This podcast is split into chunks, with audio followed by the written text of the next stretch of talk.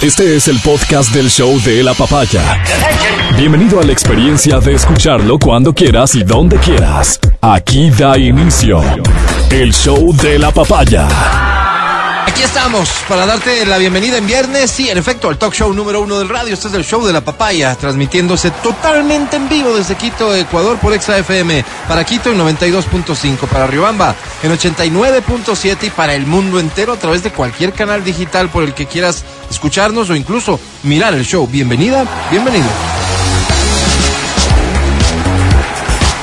Hoy promete un programa bien especial para muchos contar con la presencia de Jorge Ilegal, de los ilegales de España. Es, es un hecho para muchos, me incluyo, relevante. Matías Dávila, para vos también, ¿cómo estás? Buenos días. Amigo mío, ¿cómo estás? Por supuesto que sí, habiendo siendo fan de muy niño, Claro. pues tener a Jorge Martínez va a ser una cosa muy interesante. Qué chévere, ¿verdad? Adri Mancero, ¿cómo estás? Buenos días. Hola chicos, yo como novelera, que obviamente me Ah, encanta sí, es, esta in- idea. Sí, es interesante para sí, ti sí, también. sí, bueno, si es que es interesante para ti, si es que verlo sería bueno para ti, escucha lo que te voy a decir. ¿Qué tal una foto? ¿Qué tal conocerlo en persona? ¿Te suena? Sí, sí, me O sea, suena, me suena ok, full. mira, ya estás grande, porque me imagino que si te interesa ya estás grande. Y este tipo de cosas normalmente se entiende para, para gente más joven, ¿no? Digo, este tipo de cosas me refiero a como que las ganas, la necesidad de, de tener contacto con, con la estrella de la música a la que admiras. Eh, pero ya grandes nosotros, lo- tener una foto para nuestro catálogo de Instagram, una foto de perfil Lindo. No la sacas de con Jorge. Martínez. Claro. Tener el chance de conocerlo y que te diga cualquier cosa con esa voz de psicópata que tiene. ¿Ah? Claro. Oye, qué interesante oportunidad, ¿verdad? ¿Te interesa esta opción? ¿Cuál es el asunto? Tienes que estar a 20 minutos de EXA. Entonces, lo primero que tienes que hacer en este momento es enviarme un mensaje vía WhatsApp al 099-2500-993, levantando la manita. Eh, te repito, vas a tener que llegar aquí a las 10 de la ¿Es mañana. en serio? Vas a tener que llegar aquí alrededor de las 10 de la mañana para que tengas este chance de conocer a Jorge Martínez de Ilegales. Excusa en el Espérate, espérate, espérate, espérate, espérate. Hay que ayudarles a Puede inventarse ser- una excusa en el Puede trabajo, ser que se te complica venir solo. ok, ven acompañado. Tú y tu compañero o compañera conocen a Jorge Martínez. Tengo chance de que sean cinco ganadores. Cada uno con un acompañante. Me encanta. Diez sujetos de última aquí Venga rápido. con Jorge Martínez. Y nosotros. Wow. Una experiencia que será inolvidable para ti. Es viernes, te teníamos preparada esta sorpresita, por supuesto, para los fieles oyentes de XFM. Por eso te la voto así sin nada más. ¿Y cómo me gano? Eh, envíame el mensaje. Yo, ya, yo ya confirmo de inmediato quiénes caigo. son las- los ganadores. Yendo. ¿Sí? Ok, O sea, yo ya te digo, no, no vengas. Envíame el mensaje, levanta la manita. Acuérdate que vas a tener que venir con alguien, ¿no es cierto? Y ya nosotros vía WhatsApp en.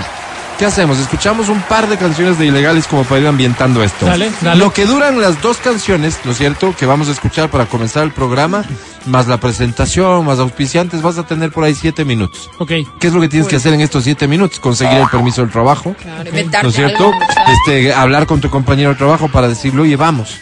Porque si llegas solo no entras. Tienes que venir acompañado. Pero ¿y, Ok. El, es- el- el tema es ese. Ok. ¿y ahora? ¿De acuerdo?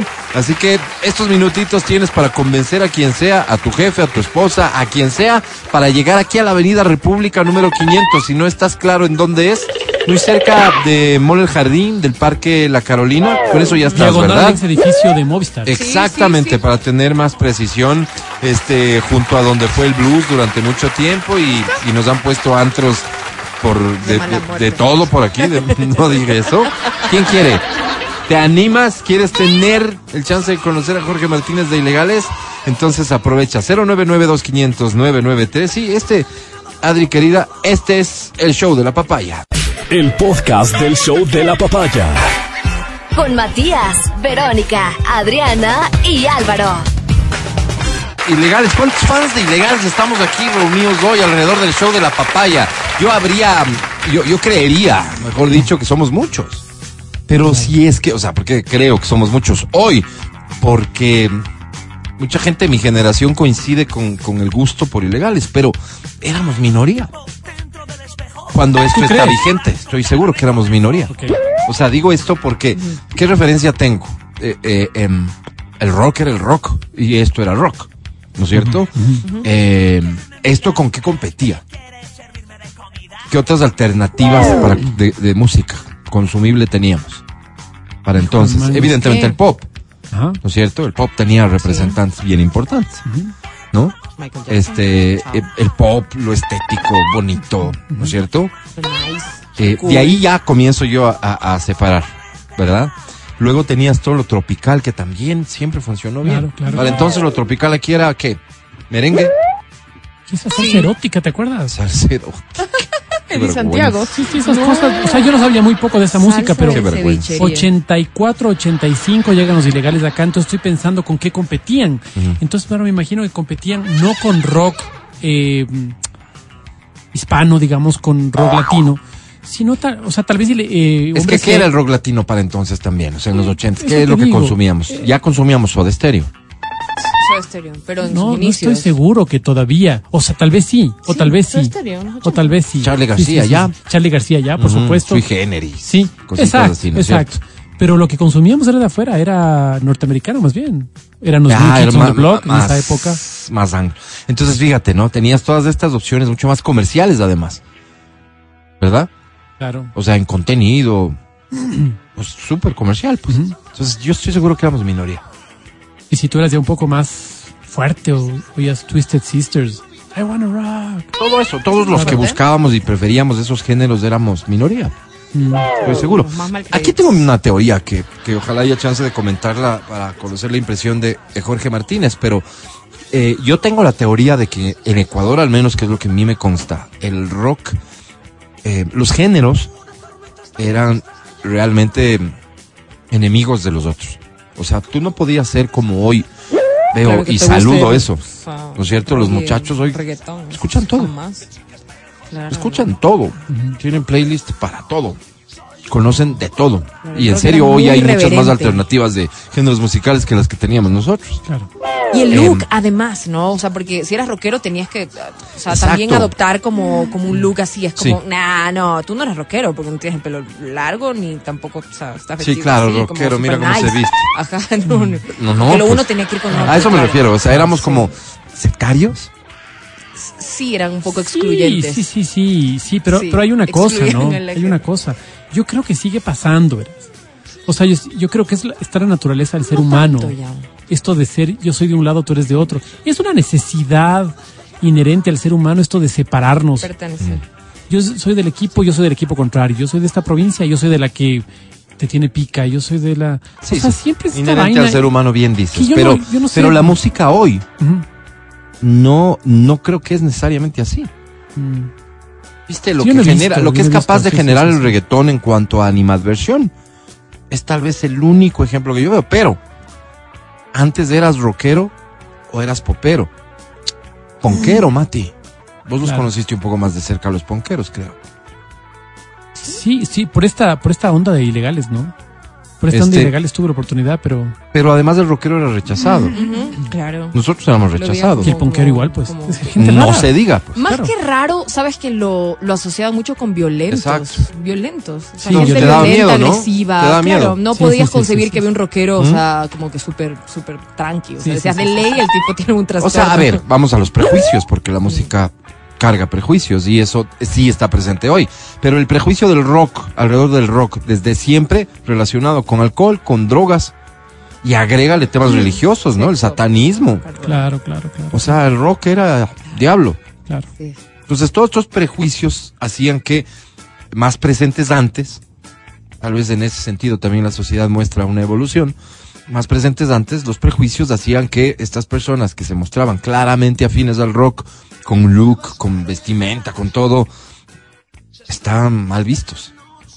Y, y claro, estos Ah, vamos. cultos, estos cultos satánicos encubiertos, ¿no? Estos cultos, estos, estas adoraciones satánicas encubiertas cuando había gente que lo hacía abiertamente. Por ejemplo, los románticos de esa época que decían, eh, es, ella solo exhibirá un papel cuando la amante eres tú y la que importante eres tú. O sea, destrozaba el matrimonio mismo Claro, claro, según la claro. fe católica predominante pero, pero, en esa época. pero, ¿no? pero, pero mira con qué instrumentación. claro, y Ah, con qué sí. poesía. Con qué voz, con claro, qué todo, con Claro. cómo se vestía el cantante. claro, claro. No era irreverente, eso Claro. no estaba atentando Claro, contra la lógica de la sociedad. Por supuesto. Todo comienza, todo entra por los ojos, ¿no? Claro. O sea, es que es así. Sí, sí. Es así. Al final, eh, ¿cuánto se ha tenido que reconocer de en favor del- de los rockeros, sobre todo, pensemos en ellos, en cuanto a virtudes líricas y demás, una vez que te desprendes del prejuicio de cómo se ve?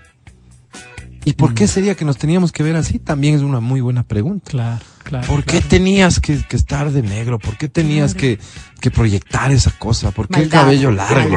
¿Alguna vez hicieron una investigación con respecto a los jeans rotos?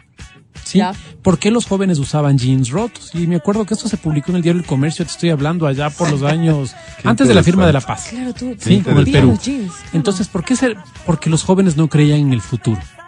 ¿Cómo? ¿Y cómo sacas esta, esta, esta? Yo usaba jeans rotos y, y jamás, No, jamás dije no creo en el futuro. Exacto.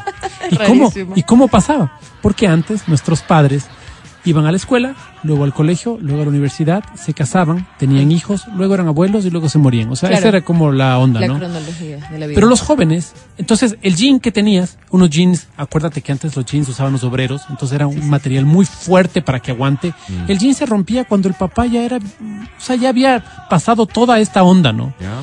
En cambio, ahora ya no necesitaba yo embarazada, o sea, para estar embarazada, ya no necesitaba haber cruzado la universidad, ya a los 15 años podía hacerlo. ¿Me entiendes? Ya para tomar licor. Sí, irreverencia, Ya necesitaba, total. a los 16 estaba tomando y fumando en la esquina. Y, y el Entonces- símbolo de esto era el jean roto. entonces el jean roto significaba, yo no necesito pasar todo el proceso para que se me rompa el pantalón, se me rompe ya, porque hago lo que me da la gana Cuando ahora. yo quiero. Cuando yo quiero. Es más, ¿sabes qué? Me compro roto. Exacto, y, y- y tal es así que Pepsi Pago más. utiliza el icono de los jeans rotos para una campaña. Acuérdate que Coca-Cola siempre a- apostaba a la familia, apostaba Ah, a esas ajá. cosas. Sí, y sí, Pepsi siempre. apuesta a los jeans Vamos a rotos. romper Y- eso, ¿no? Lo ¿sabes qué? Uno de cada diez jóvenes utilizaba el jean roto. ¿En serio? Y ese estaba identificado como líder. Pero largo, jean roto. Entonces ellos popularizan el tema de los Bon jeans rotos. Jovi Qué loco, ¿no? Qué interesante. Qué interesante. No, ¿Cuántas increíble veces no, no, no seremos parte de una estadística sin siquiera tener la menor idea? Claro. Sin coincidir, sin pensar, sin Claro. creer, ¿no? Lo que O vos sea, dices, ¿no? ¿Será que en este momento personas que nos están escuchando, que eran rockeros en esa época, pueden justificar las chompas de cuero negras? ¿Por qué te ponías? Pero, pero vamos más allá, Mati. además veías en los videos, pues, cómo salí, tal tú querías porque- copiar y verte exactamente. Porque así se vestía Ozzy. Era la pues. estética de lo que yo admiraba. Yo Claro. vi, veía- Sí, sí, sí, claro, no había una lógica detrás, ¿no? Y por eso es que también eh, dentro de los rockeros había el que sí era rockero y el novelero rockero. Y así un montón de cosas, ¿no es cierto? Sí, Claro. no, ahí viene, este es, este es novelero. Claro. No es rockero de verdad. Claro. Es que no vive como rockero. Claro, no claro, piensa claro. como rockero. Y ahora, y ahora ves un poco algo parecido, ¿no? Acuérdate cómo montábamos la bicicleta nosotros cuando éramos niños. Sí. No había pues ropa para bicicleta. Te subías con lo que tenías, ¿no? Un Claro. shortcito ahí, Ropa del día. los zapatitos, Venus, Es que no era considerada actividad deportiva. Claro. Claro, oye, en cambio, o sea, ¿cómo puedo, cómo puedo, todo, cómo puedo hacer bicicleta sin tener mi outfit de bicicleta? ¿Cómo puedo ir al gimnasio sin Exacto, Obvio. exacto. Entonces Mm. todo se ha vuelto así, ¿no? Qué ser y Sí. parecer. Oye, este, los rockeros teníamos la particularidad de que teníamos que fingir que no nos gustaba bailar, porque el rockero que baila Claro, era un claro, rockero que que estaba atentando contra la esencia Ridículo, misma de su vida. Y, y probablemente por maldad. esto. Exacto. O sea, es que era como un requisito ser malo. Y Ser malo era bueno. Ser malo era bueno para vos, ¿no es cierto? No, y ya estoy convencido de que no era bueno al final. Porque la mayoría estaba pasándosela muy bien adentro de la fiesta, mientras el rockero estaba afuera, de manera irreverente, colocando música en el auto, por cierto, rock, en el auto, sin entrar a la fiesta en donde un DJ está colocando todo lo de ese momento. Y la gente pasándosela muy bien, y los muchachos que estaban adentro con las chicas. Y vos afuera, rockero. Tomando un trago seguramente. Rockero. ¿No? Y claro, tal vez no te quedaba otra porque no eras tan agraciado físicamente.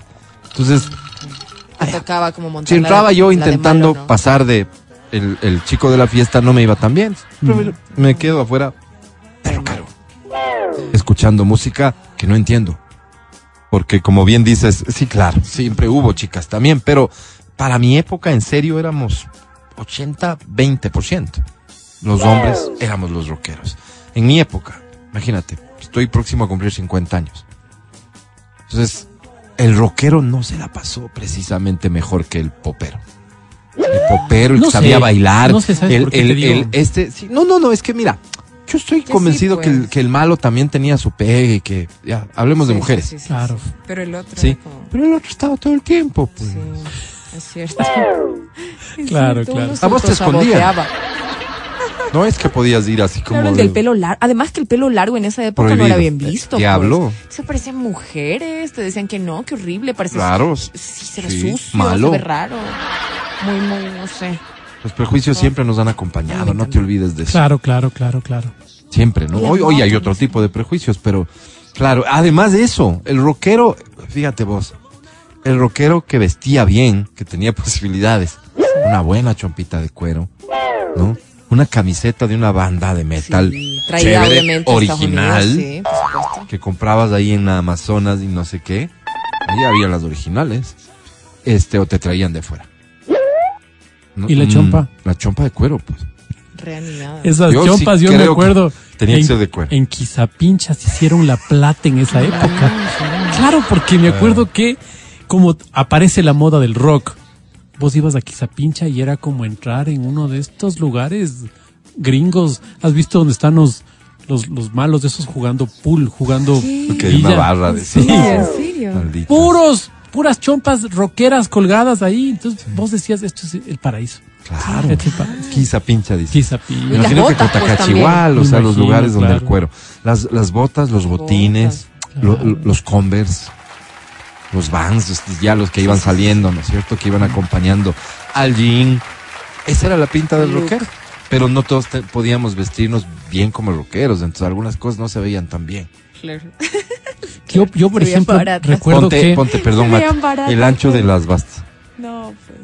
Claro. Eh, eh, lo, que hoy se meter, conoce, ¿no? lo que hoy se conoce como el como- como skinny. Claro, Skinny. claro. Skinny. Super Super skinny. skinny. Claro. O sea, es que vos le veías al de la banda de rock, además que era flaco, Irki, seguramente por tanta droga que se metía ese maldito. Porque era joven, pues Álvaro, a nuestra edad, ponte Sí, eso. pero ¿por qué todos eran tan flacos? Todos eran flacos. ¿Tuviste un rockero sangre, gordo alguna vez? ¿Un rockero gordo, en serio? No. ¿Y por qué? ¿Que prohibido? Si es que eres Bueno. gordo no puedes ser rockero. ¿O, o qué- qué? Pero es que Bueno, hoy, hoy en cambio pues. es per- totalmente permitido, ¿no? Porque esto, nuestras bandas, las de esa época, has visto cómo quedaron, pues. Mira Axel Rose, gordo. Sí, claro. Mira este Motley Crue, gordo. Sí, sí, todos ¿Y qué pasa? golpeados. Ya- ya no Oh, tienen sí, credibilidad. Gordo. Ya no tienen credibilidad. Vos le ves a, a Axel Rose en el escenario. Hoy. Oye, le ¿Cómo ponen está? al lado a Mickey gordito, Mouse. Exactamente. O sea, la gente comienza a burlarse. sí. Perdió credibilidad. Está Ese rockero que proyectaba lo que pañuelo, proyectaba. y como que Y ya eso no que él no era de los malos, pues él era más bien de esta onda glam en donde la belleza comienza a acompañar el rock. Es que ese es el problema, o sea, ya que se ponga un pañuelo o es el señor gordo, tú dices, pero que, se quite el pañuelo, no le queda bien. Sí, fi- te, te fijas la No te digo, credibilidad. no te digo en el caso de Motley Mira Crue. Metallica, en cambio. Parece, parece mi tía con ¿Qué? barba. Es mi tía, es una señora respetable con barba ahí. Es una ¿Quién, quién? barbaridad. Mira, mira Metallica en cambio. Metálica bien. Credibilidad bien, absoluta hasta el día de hoy. no. Y eso que, mira, ellos ya no usan el cabello largo, es más, hacen unos cortes chéveres. Todo, pero credibilidad. No son gordos. Tienes que bajar de peso si quieres que la gente vuelva a confiar en ti. Estás escuchando el podcast del show de la papaya de Exa FM. Yo tengo que reconocerme públicamente como un fan. Eh, tengo que reconocer pública. Esto es atentar contra, contra los códigos del oficio. Así es, Álvaro. Eh, eh, no, no voy a ser profesional haciendo esta entrevista. Soy un fan. Soy eh, de esos fans que aparecieron en 1980 y tanto, dos, tres, no sé exactamente en qué año habrán venido aquí vida a la chorrera y me cambiaron la vida. Estoy hablando de una referencia en la música, sin lugar a dudas, pero sin lugar a dudas, en el arte, de hecho.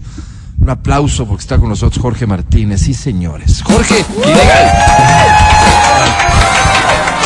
Jorge, bienvenido. ¿Qué tal, amiguitos? Ahora, yo reconozco que tampoco Es excesivamente profesional lo que hago con, con ilegales. Estoy un poco como tú porque es más vocacional que profesional. Bueno, ¿Ah? es que ya te, te pones profundo de entrada, es tu característica y por eso quiero reconocer además mi, mi sincera admiración por toda tu trayectoria. ¿40 años?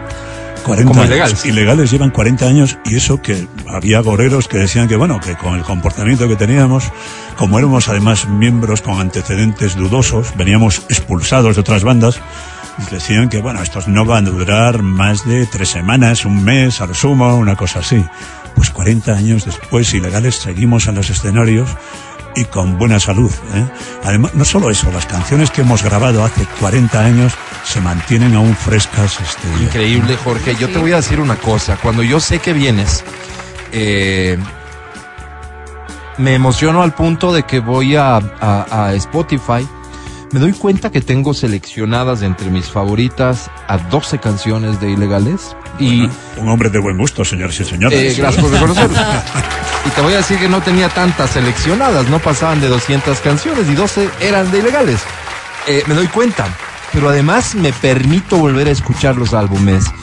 Y digo, wow, esta me gustaba, y esta también me gustaba, y esta me gustaba, y esta me gustaba. Y resulta ser que de los dos primeros álbumes que yo conozco de ilegales me gustaban todas sus canciones. Eso pasaba antes, hoy no pasa. ¿Por qué? Mm, Bueno, no lo No, sé. no respecto a ilegales, respecto a la música en general. Ahora la música se parece mucho, la manera de distribuirla, todo a pesar de que las tecnologías han avanzado muchísimo, se parece más al sistema que se empleaba en los años 60 o 50 de editar un single cada X tiempo para, para que el público siga manteniendo la, la atención. Parece ser que estamos ante un momento en que la inmediatez cuenta de tal manera que hay que renovar constantemente. ¿eh? Hemos vuelto a, a la manera de funcionar de los años 60. Así funcionaba en los 60, fíjate, eso, yo, eso yo no lo tenía presente. Mm, Yo era muy pequeño, pero he estudiado cómo iban las cosas y tal, y veo que, que sí, que joder, está molestándome un poco la... ¿Quieres sacártela? No, Sí, adelante, adelante. sí. No, aquí, aquí hacemos tiempo. Y, y qué pena que, Sí, que me- esto de transmitir en vivo, en video, te, te- te complique, pero no, siéntate en radio. Estás en radio, Jorge. Pues ahora eh, tenemos que funcionar de esta manera. Sí, señor, cada, sí, no. cada X tiempo hay que, hay que producir novedades y bien. A mí la verdad es que me resulta cómodo. ¿eh? El formato LP, los LPs de, de ilegales, ninguno de ellos es conceptual. Todos son colecciones de canciones, simplemente. Y, y es Oye, y para entonces, difícil. perdón, Jorge, se seleccionaban como supuestamente la industria selecciona las canciones, es decir, el artista casi que esperando que la disquera diga, van estas canciones y el artista, ok. Así Bueno, funcionó. En el caso de ilegales era diferente. Teníamos un tipo de contrato que nos eximía de, de ese funcionamiento. ¿eh? Incluso ahora mismo mantenemos, en el- hay una, una verdadera rapacidad de las grandes multinacionales, unas han absorbido a otras, en Sí. fin, el volumen de negocio es alto también. Y pues conseguimos mantener nuestra independencia. De hecho, ni siquiera los másters son propiedad de ninguna discográfica. Ya. Hemos llegado a, a todo- todos los másters son propiedad del grupo. Y los derechos editoriales también. ¿eh? Bueno, podemos ceder una parte a cambio de algo, de una sincro en, un, en una película de cine. Pocos serán los en- creadores que tienen esto así. Mm, Sí, pero es que admiten cada cosa, solo les falta, no sé. Oye, Jorge, pensábamos, hablábamos con Álvaro sobre las letras de las canciones que ustedes tienen. Y claro, había letras que eran letras bastante complejas, eran letras bastante, bastante disruptivas, bastante... Tengo dos ejemplos. En Stick de Hockey, estando solo alguna vez, me entran ganas de matar a mamá. Si cuántas veces la habré cantado yo, ahora, ahora no podría cantarla. Le veo a mi mamá en un asilo y no podría cantarla. me- me- me- y hay otra que, la de tengo una rana en una lata, mezcla las drogas con el alcohol y hierve la sangre en tu corazón. Bueno, ¿Cuál sí. era el mensaje? Porque el mensaje que recibíamos era Sí. hacerlo. Bueno, no, el mensaje de Stick de Hockey es eh, la visión desde las interioridades de un, un asesino, una especie de asesino en serie, un busca líos constante. ¿eh? Eh, hemos tenido muchos individuos así. Y aquí no se le ha... Bueno, a- si te cae algún tornillo puedes hacer verdaderas barbaridades. ¿eh? He estado escribiendo una cosa más bien en plan a un enfermo que no, de una enfermedad que no padezco. ¿eh? Pero había visto esas cosas últimamente, en, en fechas recientes. Y luego, en cuanto a la, mezclas las drogas con el alcohol, hierve la sangre en tu corazón, podía ser cualquiera del grupo Ilegales en ese momento. Incluso podía ser yo mismo, ¿eh? porque hubo una época en que Ilegales tocábamos al año 328 conciertos, llegamos a, con- a tocar. Y 328 conciertos te vuelven loco. ¿eh? Era tocar casi todos los días y, y estar en viajes por aquellas carreteras españolas en obra, ¿eh? que se estaban construyendo aún y tal. Y bueno, era, era demencial. El esfuerzo que estábamos realizando era demencial. Miré a mis compañeros de grupo y a toda la gente del equipo que viajaba con nosotros, con sonido, con, con luces, con todo eso, les miré y vi que estaban enfermos. Me miré a mí mismo y me di cuenta de que estaba enfermo. Y tuve que, de alguna manera sabotear mi propia banda para evitar que, que acabásemos muriendo. ¿Por qué? Porque se nos forzaba a todo eso. Mucha gente estaba ganando mucho dinero con nosotros. ¿eh? Nosotros también lo estábamos ganando. Y gastando con, sin miramientos, esa es la verdad. Yo recuerdo una amiga mía que tenía mucho dinero, sigue siendo millonaria, y decía... Ella sí. Ella sí. Y me, y me decía siempre, Jorge, me encanta cómo tiras el dinero. Y yo decía, vale, ahora vamos a tirar el tuyo. Venga. Vamos a. Oye, Jorge, pero lo, lo- lo que Matías plantea en cuanto al contenido lírico de las canciones es tal vez una responsabilidad que no precisamente tienen por qué asumirla ustedes los creadores. Es decir, eh, no es que tú me estás diciendo a mí que yo vaya a matar a mamá, no es que tú me estás diciendo a mí que vaya y que mezcle drogas con alcohol. ¿Cómo, No. ¿cómo podríamos leer esto? Pues eh, bueno, ha pasado una cosa, eso es entender mal las canciones. Algunas son en primera persona. ¿eh? Es como ocurrió algo cuando había una, una, serie que se llamaba Dallas o algo así. Uno de los protagonistas, el que hacía de malo, se presentó en una ciudad americana de esas del medio oeste. Intentaron lincharlo porque le acusaban de esas cosas que es, es entender mal la- las canciones. En África pasa con frecuencia. La gente cuando está viendo las películas en, en el cine, son tribus algunas que, que sí, que están contactadas desde hace mucho tiempo, pero cuando van al cine acaban peleándose unos con otros porque unos son partidarios del bueno, otros del malo. En fin, mm, no es la manera de entender, de entender las cosas. ¿eh? Y, y bueno, hay cosas en las que sí están dichas en primera persona. En este último disco, la, la lucha por la vida, pues hay un momento en el que digo, como al- refiriéndome a mi copa, mi copa y yo vamos a separarnos, no es una tragedia, tan solo es el final, dice, fuente sorda y peligrosa, tú diste forma a mi vida, compañera en este otoño de tan suave resbalar. Buena o mala consejera, menudeas tus encantos tan cargados de verdad que voy buscando ese trago que me permita olvidar. Esa sí es una cosa, no, no es una caricatura ni nada, si se ve claramente que no es una caricatura con, como stick de hockey me entran ganas de matar. a De mamá. acuerdísimo. Enseguida sospechoso de ser una caricatura. ¿eh? En fin. Bueno, es, de arte al final, cada uno las artes tendrá su tienen- valoración. Oye, dentro de, dentro de los toques de ilegales, compartiste escenario con un montón de gente. Cuando vinieron al primer concierto aquí, compartieron escenario con hombres G. Ahí vamos, ahí vamos, ahí vamos. Alrededor de ese show hay tantos mitos. Sí, pero hay una cosa súper interesante y, y quería preguntar acerca de eso. Mira, Ilegales, una banda tan irreverente, con una banda que le cantaba el amor a, la- a las chicas en esa época, y ustedes en cambio eran totalmente lo contrario. ¿Con cuál banda fue más incómodo tocar, Jorge? Bueno, para mí es cómodo tocar con cualquier banda. Ok. Porque nos imponemos con muchísima facilidad. O sea, ha sido siempre así. O sea, no. Pero hubo un momento incómodo. No, este año hemos tocado con bandas que algunas bandas han intentado zancadillear de alguna manera, pero siempre nos hemos impuesto muy fácil, ¿eh? muy fácil.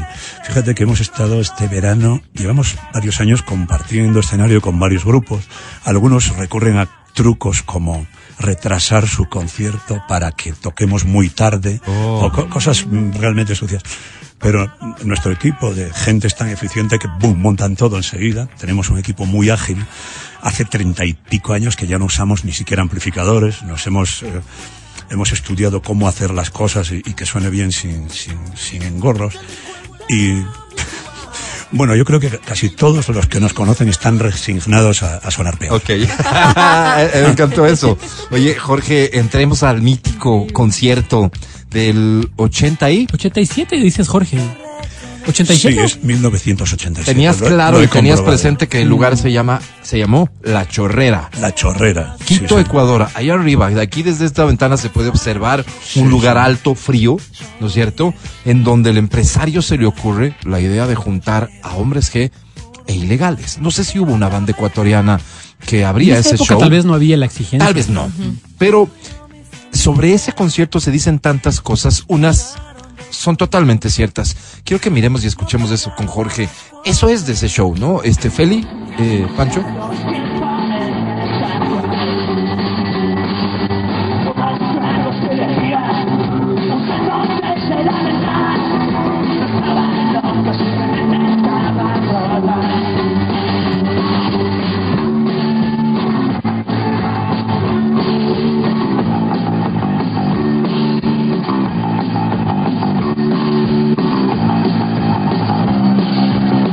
La gente fue a la chorrera para ver a ilegales.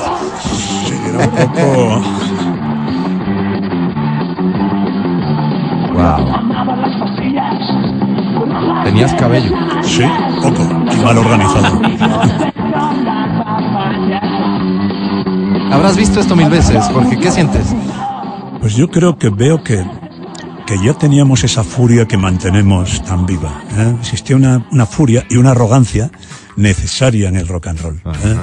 Otros grupos carecen de esa arrogancia y, y recurren a, a hacerle la pelota al público, a congraciarse con el público de una manera repulsiva. Nosotros creemos que no. ¿Por qué razón? Creemos que lo que sí le debemos al público son buenas canciones y una buena actuación. Y, y- y- y es generoso darlo de esa manera. Intentar hacerle caerle bien al público, ser simpático. Nosotros no somos simpáticos, nosotros somos generosos, damos lo mejor que tenemos. Eso de, de engañar y estar, están en, en Quito y dicen, ah, bueno, Quito, la, La ciudad está- más linda del la- mundo. la- la- la- al día siguiente están en Buenos Aires, ah, Buenos Aires y tal.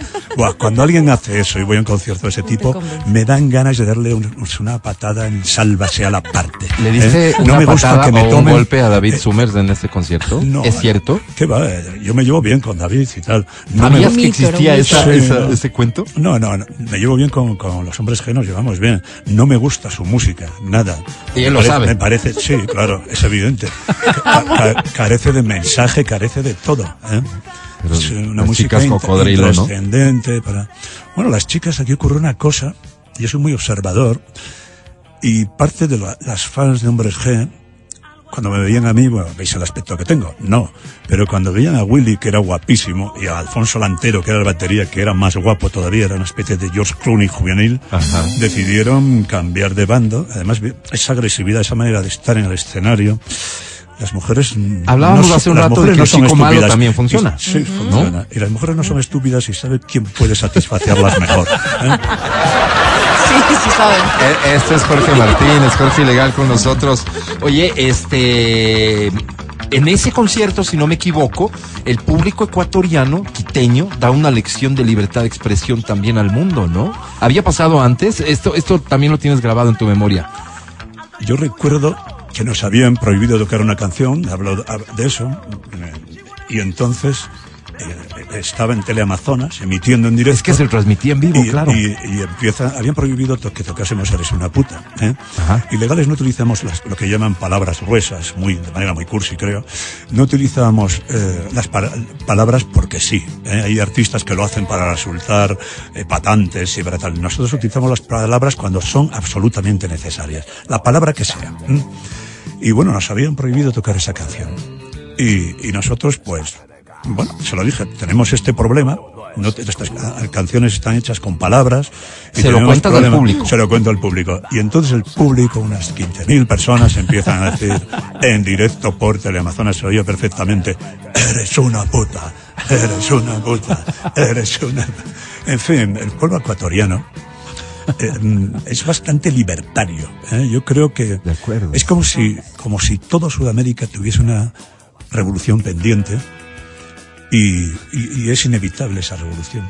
Además es, es necesaria. Oye, hablando de revoluciones, en el 82 ya escribiste la canción Tiempos Nuevos, Tiempos Salvajes y hablas de revolución. Ya para entonces considerabas que estábamos viviendo tiempos salvajes. ¿Esto que vivimos hoy qué es? son tiempos nuevos y tiempos salvajes. Cada vez cuantas más novedades llegan, uf, es una... Siempre me han reventado los profetas, pero no tengo más remedio que admitir que soy uno de ellos. ¿eh? Y bueno, pues eh, estas cosas ocurren. Decía, solo hay una cosa en la que me he equivocado. Decía Europa ha muerto, y sí, Europa se estaba diluyendo, incluso la OTAN, todas, esas instituciones y tal, las- se estaban diluyendo, estaba desapareciendo, Europa estaba debilitándose. Pues joder, llega Putin, ataca a Ucrania, Europa se fortalece, la OTAN vuelve a existir con más potencia que nunca. Y me ha reventado la canción este imbécil. joder. Oye, eh, eh, venga, ¿cuántas veces habrás estado en Quito, Ecuador ofreciendo shows? Es la misma gente, son las mismas caras, Jorge. Se han incorporado jóvenes a- Bueno, a- yo- al fandom de, de, eh, de ilegales. En los últimos años en España sí. Sí sucede. Tene- tenemos un público muy joven que se creen que el único disco que hemos grabado es el último. Mm, y tal, luego se sorprenden al ver que hay otra docena de discos por ahí, más tres directos o cuatro. En fin, pero, pero sí que tenemos un público muy joven, que acaparan todas las primeras filas. ¿eh? Todas las primeras filas están... Luego ya cuando llega la parte final, los de atrás, los de siempre van... Venga, se imponen. La la gente del rock es una gente, es buena gente, es gente receptiva. Pero claro, no les empujes porque, Sí. en fin, ahí están los viejos fans de siempre, la vieja guardia, que sí que es cierto que si tú haces una foto, una fotografía desde atrás, ves a gente mayor, ¿eh? en la parte de atrás. Pero, en la- y en las primeras filas, mucha gente joven. Tenemos fotografías de, de chavales jóvenes poniendo unas caras de sorpresa, pero cómicas, unos caretos que no veo desde la desaparición de las anfetaminas. Oye, ¿cómo se logra eso en medio de un, digamos, un momento musical para el mundo, en donde el artista número uno en el mundo eh, proviene del reggaetón, es Bad Bunny? Bueno, y, yo no y- sé. y siendo tan distinta la propuesta. Yo no sé si es el, el artista que, que más gente reúne en estos momentos. ¿eh? En fin, yo creo que lo- los conciertos de rock and roll reúnen mucha más gente que cualquier otro. Sobre todo las- los viejos monstruos como ACDC, como... Si vas a un concierto de esos, te das cuenta de, de cuál es la dimensión real. Y además, la gente del rock somos consumistas. Compramos discos de vinilo, bebemos bebidas alcohólicas, abusamos de la cerveza, en fin, eh, requerimos equipos de mucha más calidad. Músicos de acompañamiento realmente buenos, ¿eh? no lo hace una máquina, no sirve un recorta y pega de una mierdecilla que ponen por, tal, en fin. Entonces, pues eso genera que se mueva mucho dinero.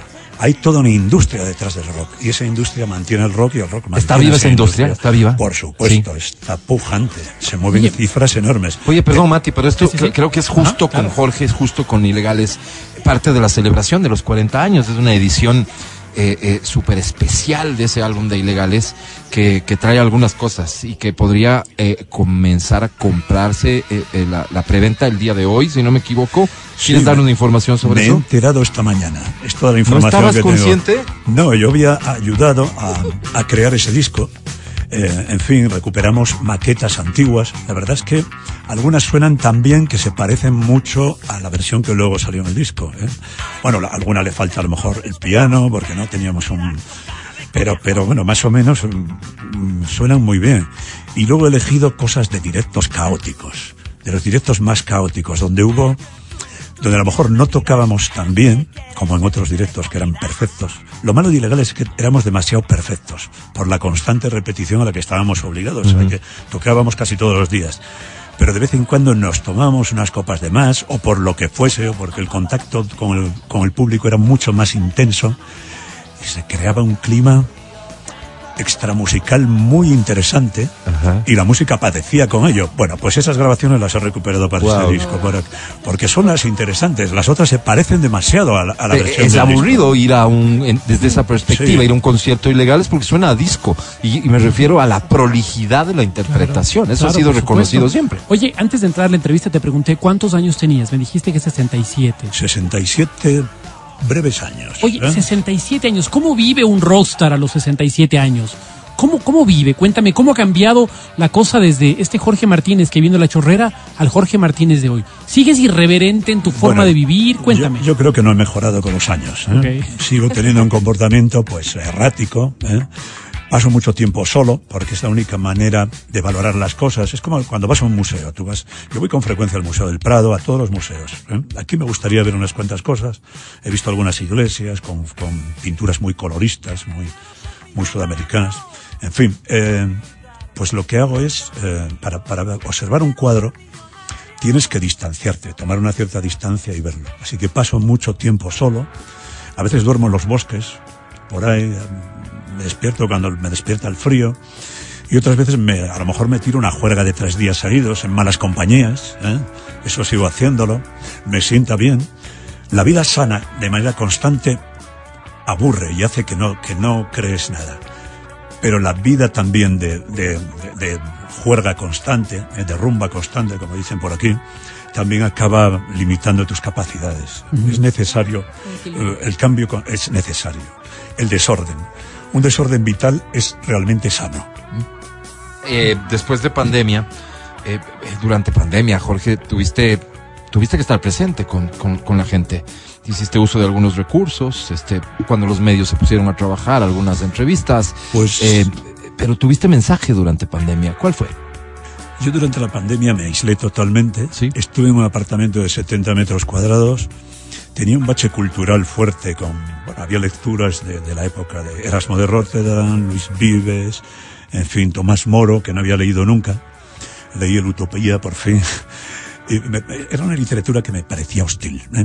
Y me, me sumergí en ella al máximo. Tenía un montón de discos que oír. Los oí a volumen para, para, en fin, para cabreo de mis vecinos. Eh, y luego ya en la- al fin de la pandemia me fui al Palacio de Volgues, soy uno de los propietarios de un Ajá. palacio rural enorme y pasé la última semana allí. ¿eh? Fui cuando ya permitieron los viajes, me trasladé ahí y estuve tocando cosas, ya escribí una canción que está en este último disco que se llama Regreso al Vacío tal. Habla un poco, relaciona los eh, a- antiguos evangelios, sobre todo evangelios apócrifos, con el salir de, de una cosa como la pandemia. ¿eh? Dicen, el mundo ha estado enfermo, pero hoy todo te espera. Es un poco, es un poco eso. Y dice, brilla la luz en la oscuridad, aunque las tinieblas no comprendan. Es- ya veréis, cuando la- se crea un clima ahora cuando la tocamos en festivales, uf, muy... Algunos tienen incluso un cierto sobrecogimiento, porque hay un momento en el que, la- en que les digo la verdad. Dice, días vendrán en que buscaréis y no encontraréis. Las verdades a veces aterran. ¿eh? Es que el cielo y el infierno están aterradoramente cerca uno del otro. ¿eh? Te dijeron que eras del diablo, ¿no? ¿Te acuerdas? Sí, me- ¿Todavía? Había gente que decía que era el diablo. Jugaste mucho con eso, ¿no? Bueno, es- bueno, yo no, no- Con muchas cosas, no de soy, hecho. No soy creyente. El diablo es un juguete desde el principio. ¿Cómo se crea un demonio? Aquí hablamos en, en este nuevo disco, La lucha por la vida, también una frase que dice, desde el día en que me bautizaron, llevo el diablo muy dentro de mí. Todo el infierno va conmigo porque me he fundido con el mal. Va diciendo eso. No existen circunstancias atenuantes. Mi vida es puramente criminal. Juega un poco con, con eso, mito del diablo. ¿eh? Pero esto podría definir con claridad a muchos empresarios y sobre todo a algún político que otro. ¿eh? A uno que otro, seguro que sí. Sufrimos lo mismo, vivimos lo mismo, nos parecemos muchísimo. Jorge, por eso seguramente tus brincos a América han sido tan exitosos, ¿no? Este, ¿en qué países crees tú que ha faltado respuesta a ilegales? ¿Existe alguno en nuestro continente? Argentina. ¿eh? Los argentinos son muy... Tienen razón en una cosa. Ellos creen, eh, los porteños creen que lo han visto solo, todo. Sí, lo han visto todo, pero no todo. Y cre- al creerse que lo han visto todo, se pierden muchísimas cosas interesantes. Por eso, los- las bandas argentinas están tan atrasados musicalmente, porque no son abiertos. Luego son muy entusiastas ¿eh? cuando, cuando algo les, les impacta. Yo estuve en la proyección del documental sobre ilegales de, que se llama Mi vida entre las hormigas. Ajá. Estuve en un, en el Roxy, estaban proyectándolo.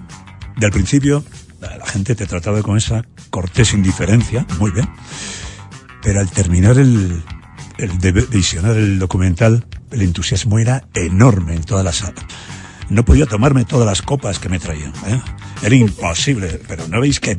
Pero esto no cabe en el estómago de un ser humano que está en un par de vacas, se pueda meter todo esto. Pero, pero bueno, en fin, muy bien. Me lo pasé bien en Argentina. Jorge, mañana Quito va a, a ver eh, em, tu nuevo álbum ejecutándose en vivo.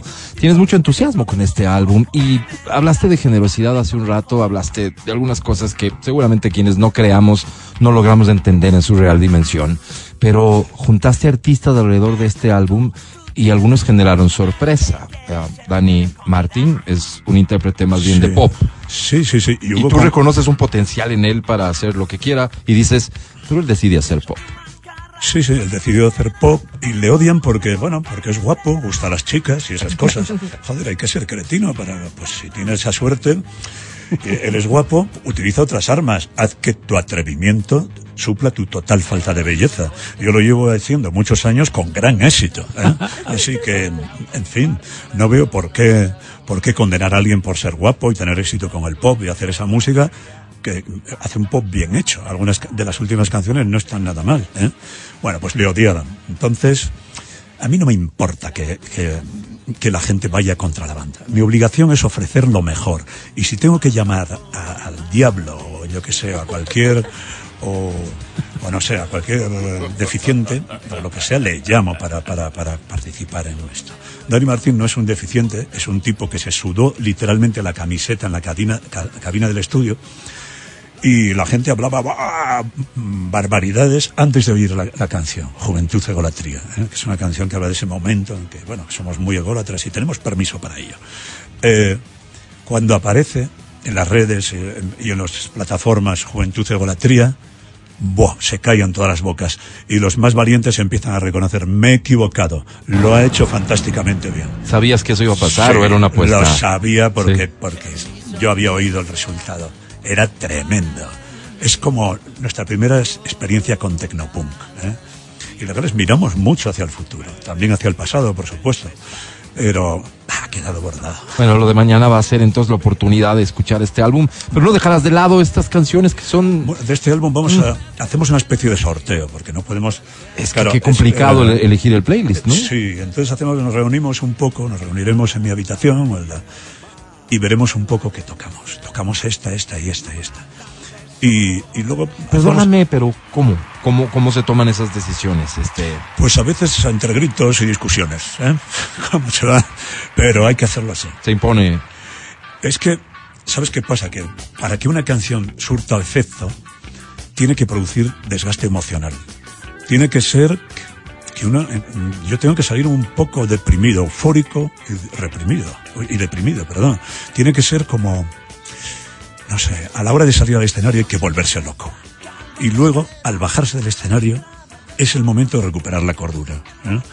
Y para eso las canciones tienen que ser canciones que se mantengan vivas. Si repites muchas veces en el repertorio la misma canción, acaba muriéndose, acaba fosilizándose.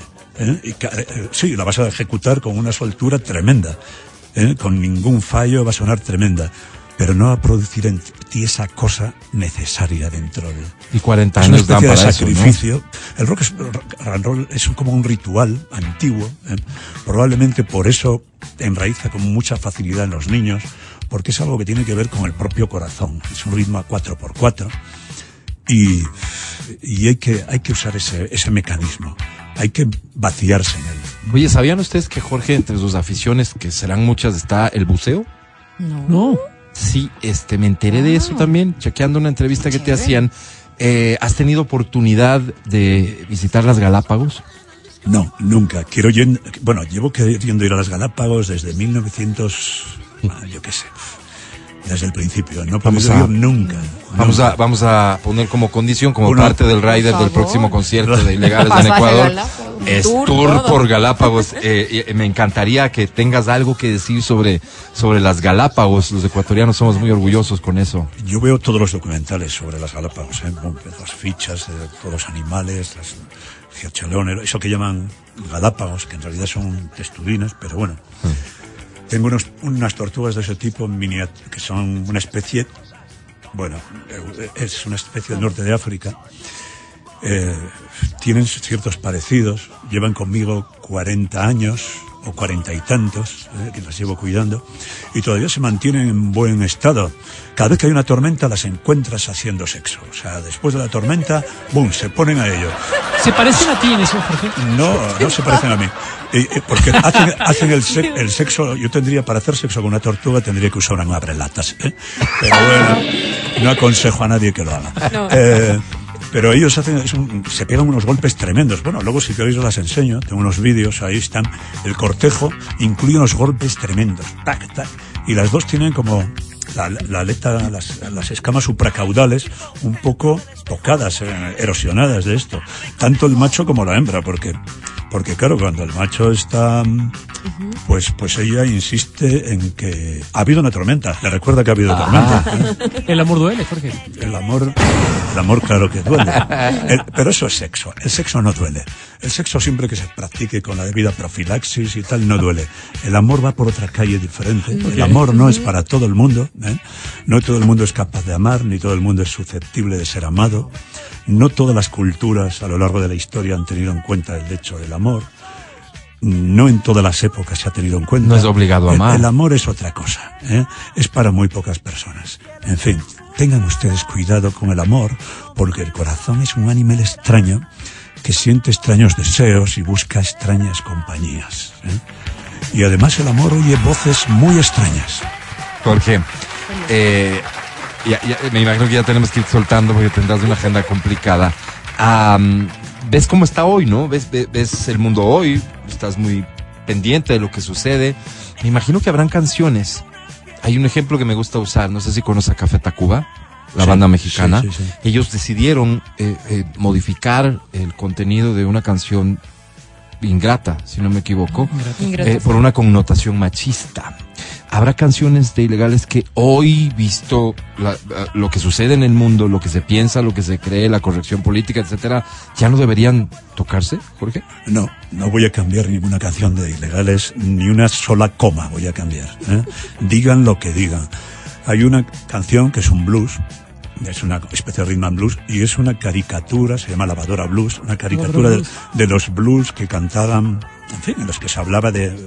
Aunque a los bluesmen generalmente era la mujer la que mataba al hombre. ¿eh? Y hay una frase al final, compra una lavadora Philips o corta el cuello a tu mujer. Es una... Es una caricatura.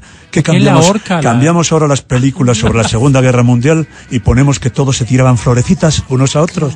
¿Qué somos? ¿Tontos o qué pasa? Joder. ¿eh? No se tiraban granadas, no ha existido la artillería, ¿eh? Los, los nazis no, no tenían campos de concentración, ahí iba la gente a hacer guateques, pero ¿de qué estamos hablando, señores? No seamos imbéciles, no nos tapemos los ojos porque tropezaremos con todo lo que venga de frente. No se saque usted los ojos, no se arranque usted los oídos, por favor. No negar lo que ha ocurrido. Él es Jorge Martínez, Jorge ilegal, eh, la banda ilegal es esta banda de la que muchos hemos sido fans durante 40 años. Mañana está en concierto. ¿Dónde se compran los boletos? Quiero ser también justo con esto. En, En Ticket, Ticket Show. Show, sí. Ah, vayan a Ticket Show, todavía quedan unos boletos. ¿Conoces eh, el, el lugar en donde vas a, a tocar? ¿Ya conociste? Sí, hemos tocado varias veces en el Ágora de la Casa de la Ya has Cultura. estado ahí. Hemos intentado combatir esa acústica diabólica Sí, que tiene. ¿eh? Venimos con dos técnicos de refuerzo realmente expertos en, en este tipo de cosas. Se hará todo lo posible para conseguir el- mejor sonido. Ahora está por ver si lo conseguimos. Algo se ha ¿eh? hecho ya a nivel de infraestructura, desde Sí. la última vez que estuviste, seguramente algo ya se ha hecho porque hay conciencia sobre eso, pero con la suma de estos ingenieros seguramente solo mañana va a ser un día más para celebrar esta música, para celebrar lo que ha sido este artista de generoso con todos sus fans, que somos muchos. Éxitos mañana, éxitos en, en- en todo lo que quede por carrera. Quiero que sepas que nos has hecho muy felices con tu presencia. Es mi obligación daros lo mejor, incluso. Mira, ilegales somos capaces de lo peor para ofertar lo mejor. ¿eh? En fin, ¿Estás loco? con total seguridad. Jorge Gracias, Martínez, Jorge. gracias. 10 Muchas para el gracias, 5, Jorge. regresamos. El podcast del show de la papaya. Llama, llama a cabina. Se llama.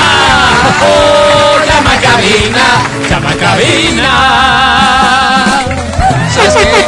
Para ahorrarnos tiempo, mejor pregúntame qué tengo y yo te digo si sí o si no. A Ok. ¿Tienes em, ¿Arjona? Sí, ¿Tienes tal vez entrada para caramelos de cianuro? sí, ¿Tienes para iracundos? no, Entre tus boletos tendrás una entradita para Mark Anthony Maluma. sí. Tal vez para Sebastián Yatra. sí, ¿Para Cuco Sánchez? no, De pronto para el fiestón y para poder ver a Moderato. sí, ¿Y multicines? también. Todo eso puede ser tuyo. Tienes todo, Álvaro. Aquí y ahora, porque da inicio.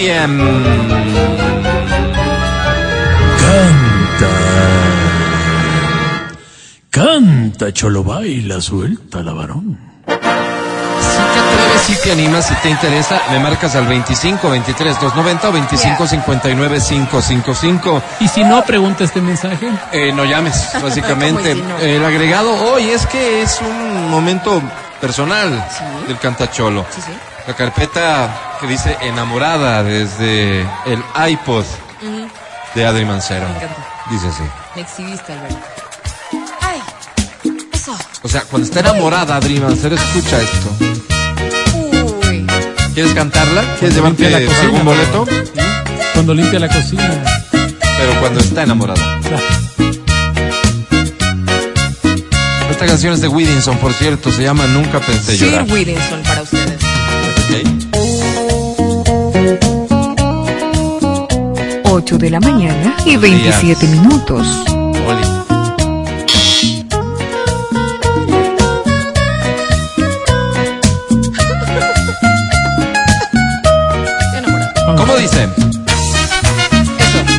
Eso, Así. eso.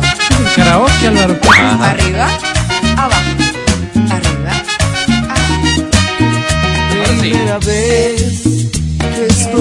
Ahora sí. No lo puedo creer.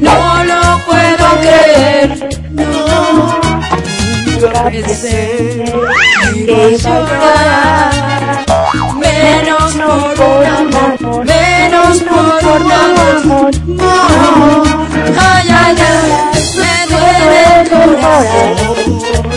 Ay, Ay, ay, me duele por tu amor. Ay, ay, ay, me duele el corazón. Ay, ay, ay, me duele por tu amor. No, yo creo que hasta ahí está bien. ¿Quieres un aplauso? Eh, sí. Este es tuyo. Bravísimo. Pensé que era mío. Qué bonito. Qué bonito cantas. ¿Cómo te llamas? aplauso, menso. ¿Perdón? Eh, no, ¿Que es cómo estás- te llamas? No, No, ey, si no vas a dar la atención porque ocupada. estás como en otra cosa. Fabiola, repite tu apellido. Así vaya. Fabiola, ¿cuántos años tienes? 38. ¿Qué estás haciendo? Estás muy ocupada ahorita, Fabiola. No quisiéramos interrumpir. No, estamos aquí con unas compañeras y justo se... En el trabajo, Fabi. Sí. Sí. Pues en el trabajo digan, está participando, haremos silencio, no sé. pero, Estamos pero en, la- en, el, en, el, en el descanso. eso, es, un- es, es una pausita por ahí que tienen, Ah, ¿no es cierto? pausa activa. Ok, eh, Fabiola, ¿por qué llamaste? ¿Qué premio quisieras? Eh, una entrada moderato, ¿Y por qué es importante para ti? eh, porque es para mi hija, está muy emocionada por eso. Tu hija es la fan de Moderato. ¿Cuántos años tiene? 20. 20. Estos sujetos tienen como 50 años, sí sabes, ¿no? Ten cuidado, no me la vayas a mandar sola, aunque hoy aquí se gane un solo boleto. Le damos un Fabiola, hermanito, Fabi. Basta, academia. Fabiola, te presento a la academia. Academia es Fabiola. En la academia. Al mismo tiempo que te veo cuando me pasas a buscar y, y me llevas a dormir a la casa de tus papás. Al mismo tiempo reconozco que tengo miedo, Fabiola. Tengo miedo. Tengo. Tengo miedo de amar. Don't ask me Mierda, me enamoré. what you know is true. Mi querida Fabiola, y eso sería pues canto. ¿Qué dijiste? Digo, quería agradecerte por tanto, Fabiola. Gracias. Me volviste a dar esperanza. Qué pena que hayas cantado tan feo. Fabiola, sobre 10 tienes. ¡Diez sillones! ¡Qué bien! ¡Ganaste! Felicidades. Felicidades, Fabiola. Ojalá quede claro el mensaje de que estamos regalones. Dije, tengo muchos boletos para obsequiar. La academia de alguna manera va a ser generosa también, así que aprovecha. La siguiente canción es esta que dice así.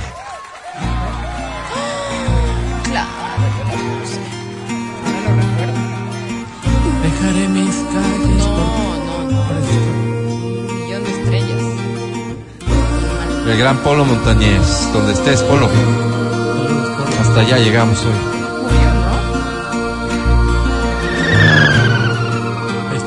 Vuela alto. Yo no sé por qué razón cantarle a ella si debía aborrecerla con las fuerzas de mi corazón.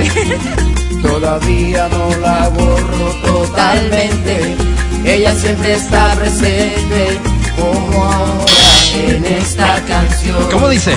Incontables son las veces que. Que yo he logrado Arrancarla del mundo de mi ella sabe todo mi pasado, y la fuerza que he saciado, el respeto de usted, porque en ella y el amor soy un idiota, que se agarra y derrota cuantos arrancaste de mi mente, pero a ella siempre, siempre se aprovecha. Gracias, mundo. Gracias a ti, bravísimo.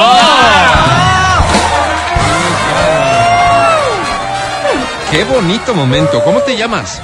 Eh, Jimena Taipe. Jime, querida. Jime. Jime, Jime. Sí, Jimena Taipe. Ok, Jime.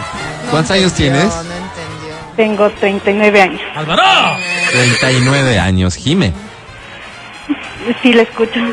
Que estoy nerviosa, estoy en mi trabajo y llegaron mis jefes ahora. Ah, caramba, tenemos que hacerlo rápido entonces. Hagámoslo rápido. Sería la Jime. primera vez que lo vas a hacer así rápido, Jime. Sí, Sí. Jime, ¿qué premio quieres? quiero un, un, un premio para mi hija, para ¿De qué? la para la cantante Mor Laferte. Morla La Fe. fe. Queridos. Sí. La que- Ella es muy fan de Morla No Ferte. tengo. ¿Tu hijita es muy fan de Mor Laferte?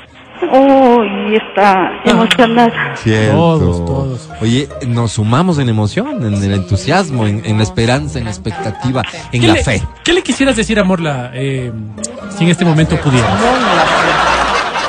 ¿Qué le dirías tú? Como testigo tal vez de que, de, de que tienes una hija que es muy fan, ¿no? ¿Qué le dirías a, A ver. a Morla? ¿Morla qué? que le ama mucho porque es su cantante favorita. ¿Qué momento? Jime, ¿te puedo pedir un favor? Jime, No entiende. te tengo que presentar a, a la academia entonces, Jime querida. Academia, Jime. ¿Qué? Hola. ¿Qué es eso de- La vida es más que, que tocarnos, que vernos sin ropa y desearnos. La vida es más que más que invitarte a los almuerzos de 3.50 y luego besarnos desaforadamente en el ejido. Jime, la vida, la vida, Jime, es bella. All that I have is all that you've given me. Mi querida Jime, a lo tuyo, garganta profunda. Esa es nueva. Perdón, ¿qué dijiste? Eh, mañana me voy a hacer funda, Jime, con Morla. Tienes fiesta. Entendí otra Voy a escuchar el LP de Morla. Ah, ok. Mi querida Jime, sobre 10 hoy tienes.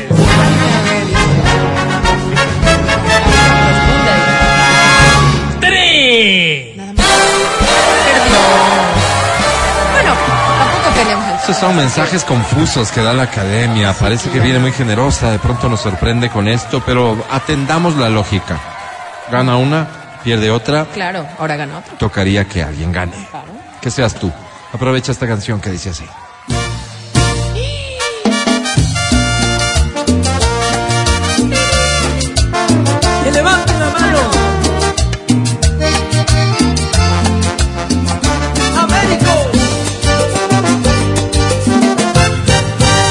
Dice. Y él no lloró como me sucede a mí. Amar como amé vida. ¿A quién no le pasó? Que lo dejaron de querer por otro amor, por otra piel. Fuerte. Y que aprendió a llorar. Más fuerte. A a quien no le ha pasado. Que levante la mano. Y lloró un adiós, Ah, que levante la mano. Quien no sufrió por un amor, ¿Quién lo cogió? la mano.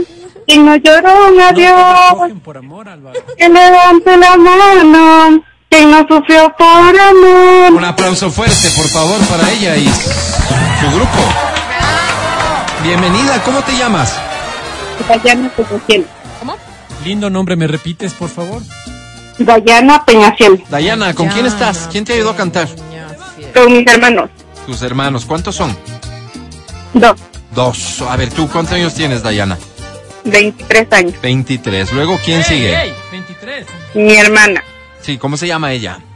Adriana, Adriana. ¿Cuántos tiene? 29 años. Ah, 29, ella sigue. ¿Y quién sigue? David, David. Ok, ¿y cuántos años tiene? 32. 32. ¿Está bien? Eh, ¿Todos viven en la misma casa? ¿Sí? No viene lindo, siendo, no viene siendo ahorita ya de Que digamos Davidcito. Ya dejen de ser una sanguijuela. eh, levante, levante vuelo ya, ¿no? Ah, Les eh, eh, mantiene. David les mantiene a, to- a todas. ¿Quién más vive ahí? ¿Solo los tres? Solo los tres. ¿De dónde son, muchachos? De Quito. De Quito. Está bien. Oye, no tenemos por qué meternos en la vida de ustedes, ni mucho menos, pero nunca. ¿cómo se arreglan cuando, por ejemplo, Davidcito, Adri o tú tienen un, quieren un momento de intimidad con su pareja? Eh, ¿Cómo, Hay un cómo- código, cómo ¿no? lo resuelven? Eh, salimos. L- Los otros dos se van. No, o sea, nos vamos, o sea, no aquí en la casa. Ah, O sea, la casa se Ah, respeta, digamos. En la casa es Fuera, sagrada. sí. ¿Y tú estás segura que Davidcito ha respetado la casa siempre? Mírale a los ojos y respóndenos. Basta. Sí. Está clara la respuesta, mi querida Daya. ¿Qué premio buscas? Eh, entrada para Mon Laferte. Mon Laferte. Mon Laferte, dijiste. De Permíteme, por favor, te presento a la academia.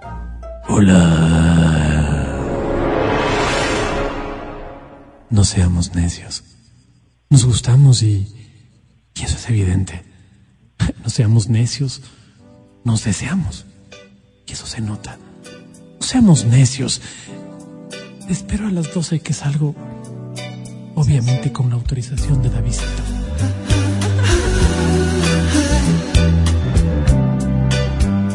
Mi querida Daya. ¿Sí? No, eh, sentí en mi voz un eco. Tal vez desde el micrófono, Debe Daya, te pido eso. disculpas. Debe sí, ser así eso. es. Mi querida Daya, qué linda familia, qué linda voz, qué linda vibra. Sobre 10 tienes, ¡Winner! Qué bueno.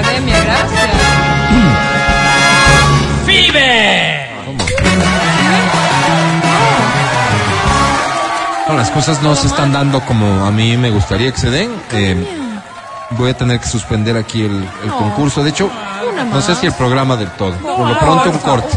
Está bonito, Es que no, no está bonito. si todo el mundo pierde. Escucha el show de la papaya cuando quieras y donde quieras. Busca XFM Ecuador en Spotify.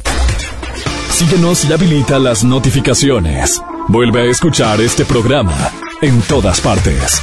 En Spotify, XFM Ecuador. Seguimos con el show de la papaya en Exa FM. Ahora presentamos Permítanme, abusando de que tengo un par de minutos más allá de lo habitual, eh, graficar el espíritu del segmento. Permítanme hacer uso de mi compañera Adri Mancero. Primer plano para ella, por favor. Uno al verla podría pensar que estamos hablando de una persona, mujer, ¿Y qué es? Pues, feliz. Ah, Al ver su sonrisa, engañoso. dibujada en ese rostro, podríamos pensar que ella se despierta así cada día. ¿Y no es así? Podríamos llegar a creer que es una persona que encontró el amor. ¿Y no es así? Que a veces nos ocultamos tras una máscara fingiendo felicidad. Nos maquillamos. Pero quién La sabe tristeza, ¿no? realmente lo que hay en nuestros corazones ¿Qué hay, y la soledad, que sí es nuestra única compañera. No sabía, Adriana. Bueno, Y si le pasa a Adriana, me imagino a cuántos más. A mí que soy horrible, Álvaro. Damas y caballeros, este segmento es para ustedes, es Almas Solitarias. El clasificado del amor. Gracias, Adri. Pero poco sabemos amar. Sí, allá están los otros, los Matías Dávilas, a quienes les sobran oportunidades en la vida, Que hagan una toma a mí también. se acompañan cada día tal vez de alguien diferente. Injusto, qué injusto. Ahí están ellos. No Y estamos también nosotros, ¿Quiénes son ustedes? se lo merecen, ¿sabes? los que nacimos tal vez para perder. No lo pudiste. Yo no he participado de este segmento porque no tengo fe, pero que no sea tu caso. Te animo a enviar un mensaje ahora mismo con la firme esperanza de que encontremos a tu pareja. Bonito, Álvaro. Se aproxima un feriado en octubre. Ah, Otra vez encerrarte en casa, otra vez solo, otra vez a mentir Subiendo que te fuiste de viaje y que te vas a la montaña donde no hay señal para no contestar a nadie. Subiendo fotos de archivo, Alvarito.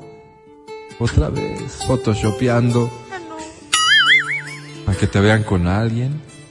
Tomando las de mi mano. Otra vez, tener que resolver por tus propios medios tus necesidades más básicas.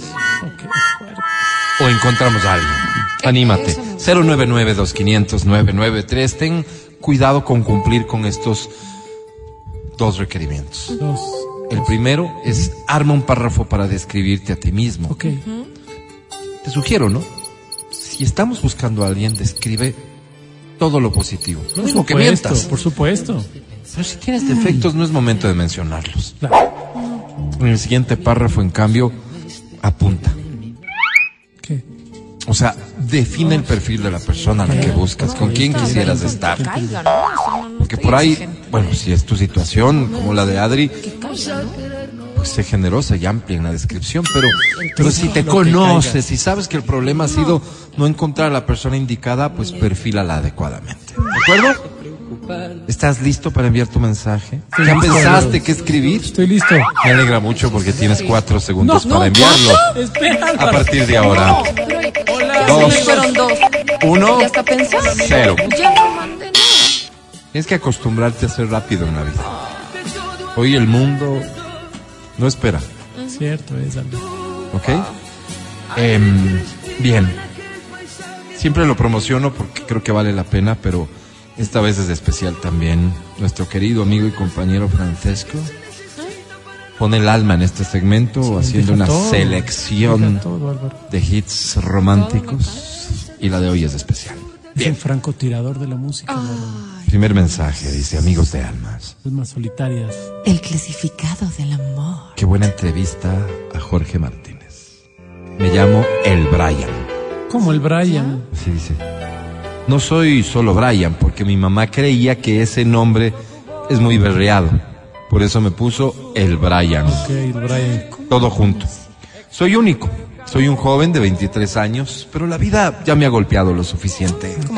No tengo novia desde hace una semana y media. No. Y estoy empezando a sentir la profunda soledad y abandono. Obvio, obvio. Por eso, heme aquí. Una vez se vive la vida y una vez la tienes que disfrutar. Hay momentos que esto se olvida y llegar más tarde ya no es llegar. No podemos despertar cuando el día esté muriendo. Momentos para amar y hay que amar en el momento. Ahora es el tiempo Venga, todos juntos el coro.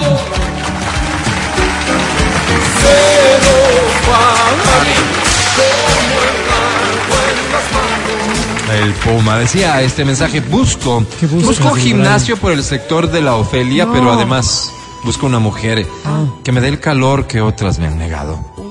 Que entre sus senos encuentre el calor material, no, perdón, maternal, Opa. Ah, maternal. que tanta falta me hace. Que entre sus brazos encuentre la seguridad que anhelo. Pero lo más importante, que entre sus piernas. Ey. Ay, y ya me vino a ver la furgoneta del recorrido. Oh. Luego les sigo escribiendo con más calma. Saludos. Pues Sí, ah. eso, pero ¿por qué? Yo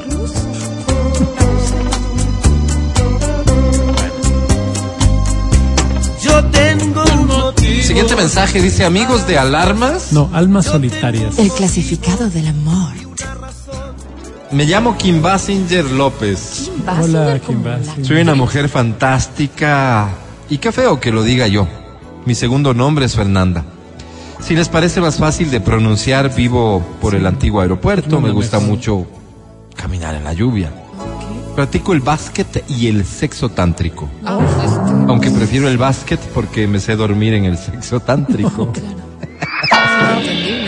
prefiero el sexo a la antigua, la verdad. Claro, claro. Pero ese será tema de otra carta. Me encanta el dulce de higos, el helado de paila y la quesadilla. Mm. Soy de irme a la cama con cualquiera. ¡Ey, ey! Perdón. ¿Cómo? Quise decir, soy de irme a la casa con cualquiera. Es decir, soy una persona que lleva a su casa a las personas necesitadas para brindarles Oh. un platito de sol. Qué lindo, Fernanda. Esta mujer soy, por eso Kim. busco. Esto me pasó. Y quizás nunca lo sepas. Ayer cuando te vi, te quise saludar, pero no me miraste. Busco bul... Vulvanizador. No. Debe ser Vulcanizador debe vulcanizadora. ser, Álvaro, sí. Vulcanizador. Esos debe de las manitos delicadas, esos que tocan el piano, que se hacen el manicure, esos no, esos abstenerse. Busco un hombre que tenga unas manotas, que me haga el chirimoyazo, ¿Qué es eso, por favor? que me corrija en sus piernas, ¿Ya? Que abra los frascos de las mermeladas guayas. Álvaro. Busco un hombre que solo de verle las manos de miedo. Que lo último que pueda ser sea proctólogo. ¡Oh, Álvaro! Que tenga unos dedotes que parezca mano de plátanos. Oh, por Dios. Qué Que gráfico. busque. No, perdón, eso busco. No espero que converse, que piense, que provea, no. Ah, no. Eso es lo que busco. Wow. Eso sería. Gracias. Bueno, Parezca mano plata. Cada mañana como un soplo se va y llega la tarde. Siguiente mensaje dice amigos de almas solas. Almas solitarias. El clasificado del amor. Me llamo Bond. Ay. Y Bond. Ah, Ay, James Ivonne. Bond. ¿Cómo Ivonne? O sea, me llamo Ivonne, pero me dicen Ivonne porque mi apellido es Darquea. ¿Y? Entonces Ya, le unen la primera letra de mi apellido. ¿Y por qué? ¿Por qué? Porque en mi curso había dos Ivones. Ah. Ya. Ah. Ok, dos Ivones más, de hecho. La Ivonne Clavijo, que le decimos Ivonne.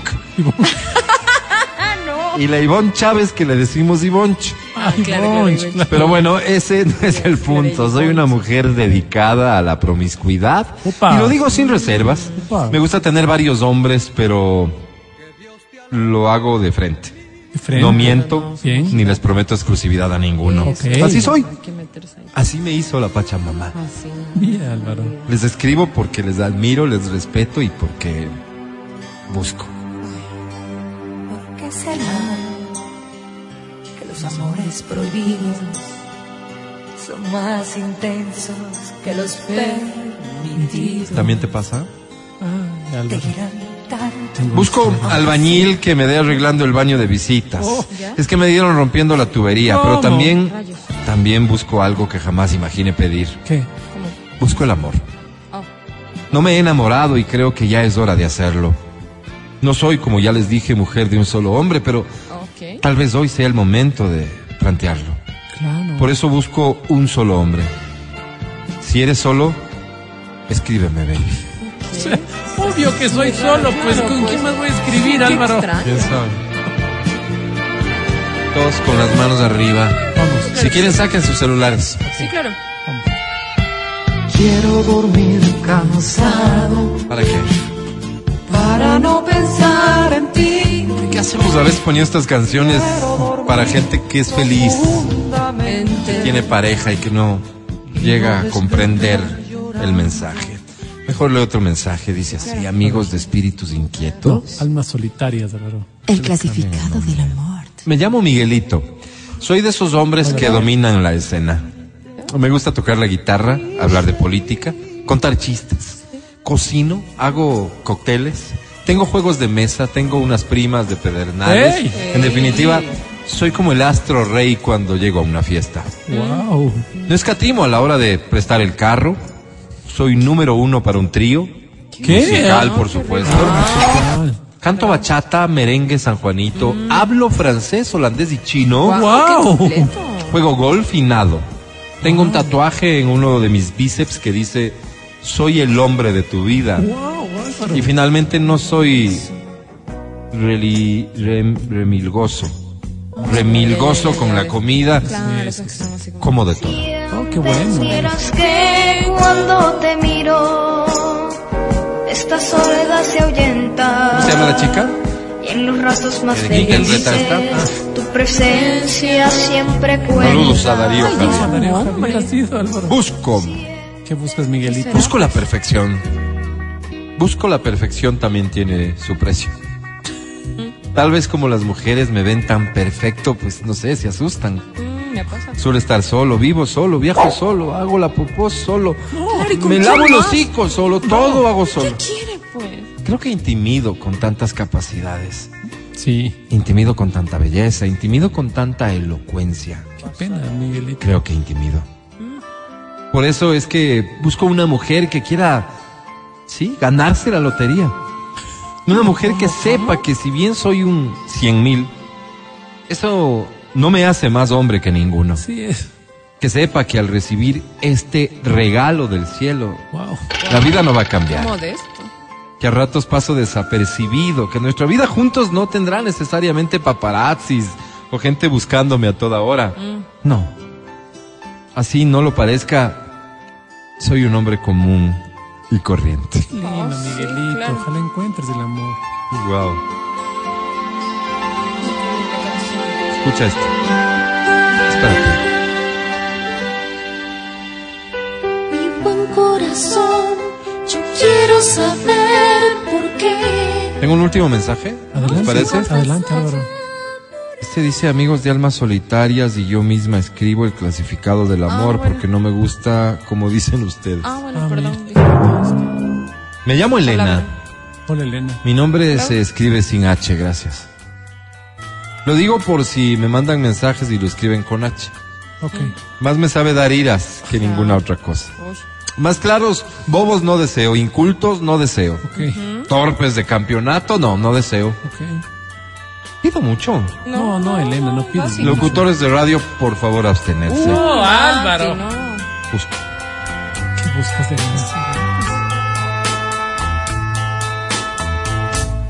Esa ternura que hay en ti, ¿Te han dedicado alguna vez a esta canción? ¿Solo tú? A mí no. que ha llenado mi existencia. Busco hombre de la provincia de Esmeraldas que tenga lo suyo y que además sea rendidor. Nada gano con que el perro ladre si no va a morder. Ok, me encanta. Que esa deje temblando de amor. Eso, me encanta. Mil gracias. Hasta otro ratito, con Ok, permiso. Listo. Casi todos sabemos querer. Y te deseamos de corazón que encuentres quien te haga temblar de amor. Quien te conmueva, te haga feliz. Te acompañe, te respete, te mime. Quien mañana esté ahí para ti. Y si solo tenemos que ser testigos de que otros sean felices, pues ese es nuestro trabajo. Ni modo. Gracias por ser parte de Almas Solitarias. El clasificado del amor. El podcast del show de la papaya. Con Matías, Verónica, Adriana y Álvaro. Y gracias por escuchar el show de la papaya. ¡Feliz fin de semana! Cuídate, por favor. excesos, este, digamos, si, sí, si ¿no? piensas tener una fiestita, no sé, tal vez eh, los mensajes que escuchaste hoy de parte de Jorge Martínez no Sí. sean los mejores. Vivimos épocas peligrosas, la delincuencia, la inseguridad en general. Vete con cuidado. Fíjate, ayer creo que hemos sido testigos de una modalidad de robo en vehículos que nos tiene que llamar la atención. Están inventándose cualquier cosa para que bajes del vehículo. Se inventan que le rozaste a alguien. Se acercan, te golpean la ventana y dicen, me rozaste, mira, ven a ver y no sé qué. Ventajosamente la persona que, que, estaba al volante no se dio ante esa pretensión. De hecho le dijeron, mira, ahí hay tráfico, ven, parquémonos acá que no hay tráfico, buscando un espacio seguramente menos concurrido. Todo, es mejor sospechar de todo hoy por hoy. Es mejor sospechar de todo hoy por hoy que tu seguridad eh, es primero, ¿no? Así que vete con cuidado y repito, los excesos, capaz que otro ratito. Los excesos en la casa de uno. Los Sí, excesos es en la casa de uno, En la sí, casa señor. de uno, Sí, ¿no es cierto? O sea, me refiero por seguridad del exceso si te quieres tomar más de un par de tragos, en tu casa, claro. ¿sí? O en la casa de alguien conocido y que sabes que te va a quitar la llave del auto y que no te va a dejar manejar a dormir, borracho. O si es que ya, ya te vas a pasar de sinvergüenza, te quedas a dormir, Eso. Adrianita. Mi querido Pancho, gracias. ¿Ah? Vale, muchas gracias. Feli en Democracia TV, gracias. También, gracias. Matías Dávila, gracias. Hasta el lunes. Amigo querido, muchísimas gracias. Nos vemos el día lunes. Disfruten su fin de semana. Chau, chau. Adri Mancero, hasta el lunes. Gracias chicos, lindo fin de semana, que disfruten muchísimo, muchísimo, los quiero. Yo solo soy Álvaro Rosero, el más humilde de sus servidores. Será hasta el lunes. A Vero Rosero le mandamos un saludo enorme, ni más faltaba. El lunes estará de vuelta ya con nosotros. Confiamos que sí. Chao, bye.